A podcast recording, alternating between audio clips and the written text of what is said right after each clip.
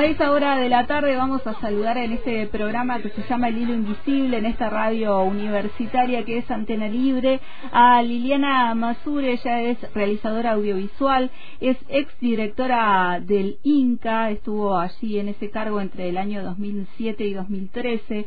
Eh, nos preocupa la situación no solamente del Inca, sino también de varias artes eh, con este pedido de reformulación, de modificación de la ley 27432. Por eso le invitamos a, charlar al aire y gentilmente nos, nos atendió. Liliana, buenas tardes, bienvenida aquí Antena Libre, al Hilo Invisible. Buenas tardes, ¿cómo están? Antena Libre, me gusta ese nombre. eh, aquí está eh, Paola Arias, te saluda, está Marcelo Pellejero detrás de controles técnicos también en esta radio universitaria. Liliana, eh, bueno, primero preguntarte cómo, cómo has tomado eh, estos días, cómo viste estos días con esta situación en el Inca, esta decisión por parte del Ejecutivo Nacional también de, de apartar a Luis Puenzo, que primero quería salir, después no quería eh, dejar el cargo. Bueno, una mirada desde Liliana Masure acerca de esto. Sí, bueno, eh, mira, bueno, fueron unos días muy, muy tormentosos. La verdad es que, sobre todo, el tema de la represión fue algo sorpresivo y, insoportable, así como una sensación insoportable de vivir. Nunca había pasado algo semejante en la puerta del Inca, nunca, jamás, jamás. Y mira que hubo marchas y y demás, eh, y nunca había pasado algo así. Eso por un lado fue como muy, fue un shock, porque además es la gente de la cultura, que es absolutamente pacífica, eh, a los que se llevaron eran tres estudiantes dos de la ENERC y uno de La Plata. Bueno, fue realmente muy, muy, muy desagradable, muy injusto, muy, muy feo.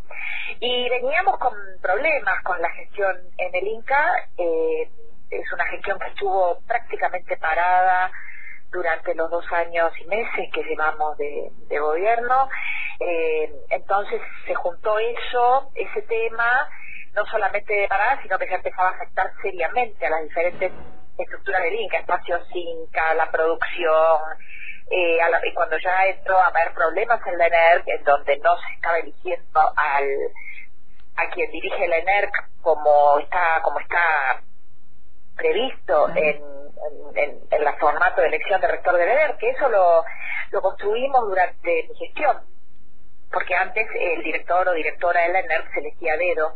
Eh, ahí en ese momento construimos el consejo académico, el consejo académico armó toda la reglamentación del concurso y se elige por concurso y eso no se estaba haciendo como no se estaban haciendo eh, muchas otras otras tareas inherentes al INCE que tienen que ver con la ley de con la ley de cine. Entonces, eso más el, no haberse involucrado desde el INCA ni desde el Ejecutivo con el proyecto de ley de Pablo Carro, que es el proyecto de ley que genera un, una prórroga a la caducidad de, de las asignaciones de, para cada una de las instituciones de la cultura, eh, al no, haber, no, haberse involucrado para nada, ni el INCA, ni la de Cultura, ni el Poder Ejecutivo en general, generó eh, una molestia y una una disconformidad y una presión, ¿no? Y esto estalló todo el otro día en la calle eh, de una manera muy preocupante.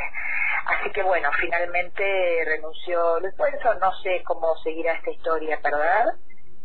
No sé qué planes hay, para adelante, lo cual también es preocupante, pero aquí estamos siempre para, para colaborar y para que las cosas mejoren y vuelvan a sus cauces.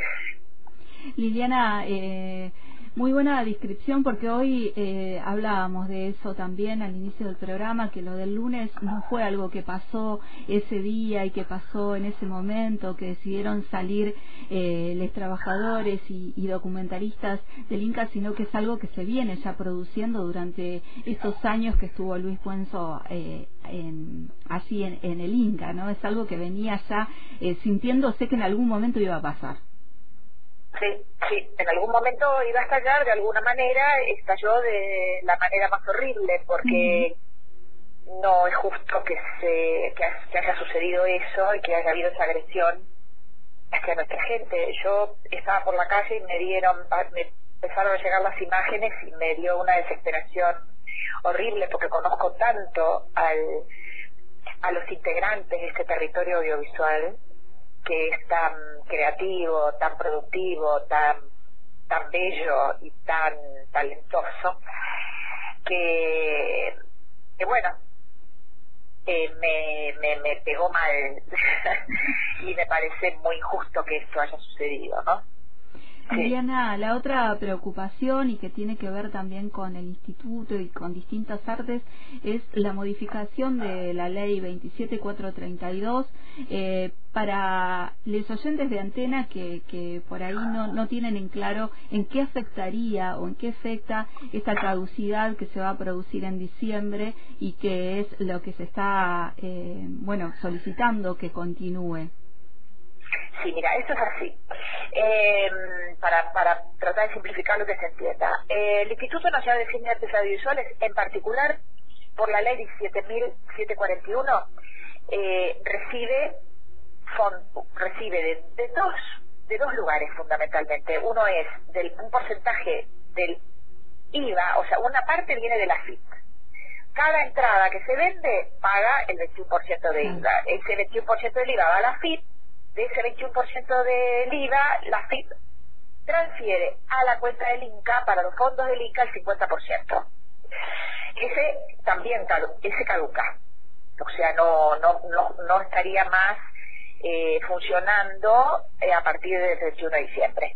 Además de eso, el INCA en particular, por la ley también 17741, recibe eh, un porcentaje de la recaudación de ENACOM, o sea, quien le transfiere es ENACOM, y esto es importante porque son fondos que no vienen de cualquier impuesto, no es un impuesto a los alimentos, ni un impuesto a la salud, ni un impuesto a nada, es un impuesto que pagan los canales de televisión y radios por sobre la facturación neta de su publicidad. Lo que ellos facturan en publicidad hay un 0,5% que son los que más pagan, los canales grandes que más pagan, después de ahí va para abajo según la cantidad de audiencia que tenga cada medio, un impuesto a ENACOM. Eso que pagan ENACOM conforma un fondo. Ese fondo, a partir de la ley de servicios de comunicación audiovisual, se, transfiere un porcentaje al Instituto Nacional de Cine y Artes Audiovisuales, al Instituto Nacional del Teatro, a Radio y Televisión Argentina, Sociedad del Estado, a eh, el Consejo Federal de Comunicación Audiovisual, a la Defensoría del Público de Servicios de Comunicación Audiovisual y a los fondos especiales de comunicación audiovisual del FOMECA, que es el fondo que va al apoyo de medios comunitarios, de fronteras y de pueblos originarios, y al Instituto Nacional de la Música. Con lo cual, esto está todo especificado y reglamentado en el artículo 94 de la Ley de Medios. Todas estas instituciones se quedarían sin fondos. Eh, se quedarían prácticamente sin ningún fondo, porque en este momento, sobre todo con la situación económica que se está viviendo en el país y demás, son los únicos fondos que están recibiendo. Claro. Entonces, este, mm, esto es tremendo, es de financiar a la cultura, de financiar la cultura en un momento en que en el mundo el rol que juega la cultura y los contenidos audiovisuales, y cuando me refiero a esto me refiero a radio, a televisión, a plataformas, a YouTube, a todo lo que transita por, por tecnologías digitales, eh, y quién sabe cómo sigue esta evolución, probablemente ese, ese paquete sea grande, digamos, de financiar todo esto en un momento en donde las grandes tecnológicas y los grupos concentrados de, de poder lo están privilegiando y están haciendo su gran negocio con esto, con la circulación de contenidos, es no entender lo que pasa en el mundo, ¿no? Es lanzar a las expresiones culturales al mercado sin ninguna ayuda con lo que sabemos que va a pasar con esto es lanzar nuestra soberanía cultural, nuestra soberanía comunicacional, eh, que si no la regula el Estado, nadie la va a regular, todo lo contrario, va a ser aplastada por porque esto es un gran negocio para las, para las grandes tecnológicas, para estos grupos concentrados y hegemónicos de poder, y es una manipulación de la opinión pública, del pensamiento y de, de la cultura y de los modos de vida y de la identidad. Entonces es, esto es muy grave, muy grave. Y el año pasado, toda esa ley estuvo el año pasado dando vueltas por el Congreso y por las comisiones, llegó al recinto, pero no se pudo tratar. Entonces, a último momento, se la incluyó en el presupuesto. Era una manera de dejarla ya eh, firme. Pero, por segunda vez en la historia, eh, la oposición nos dejó sin presupuesto. Se lo hicieron una vez a Cristina y ahora eh, le vuelven a hacer a, este a este, este gobierno. Entonces, eh, hay mucha preocupación porque no sabemos qué puede pasar este año.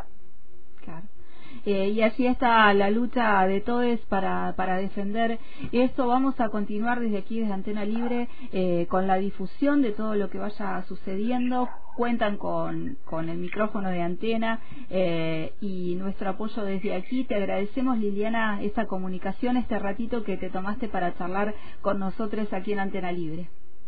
Bueno, gracias, muchísimas gracias a ustedes y sigamos difundiendo y dando esta batalla porque es fundamental para todo el país. Un abrazo. Un abrazo grande. Chao.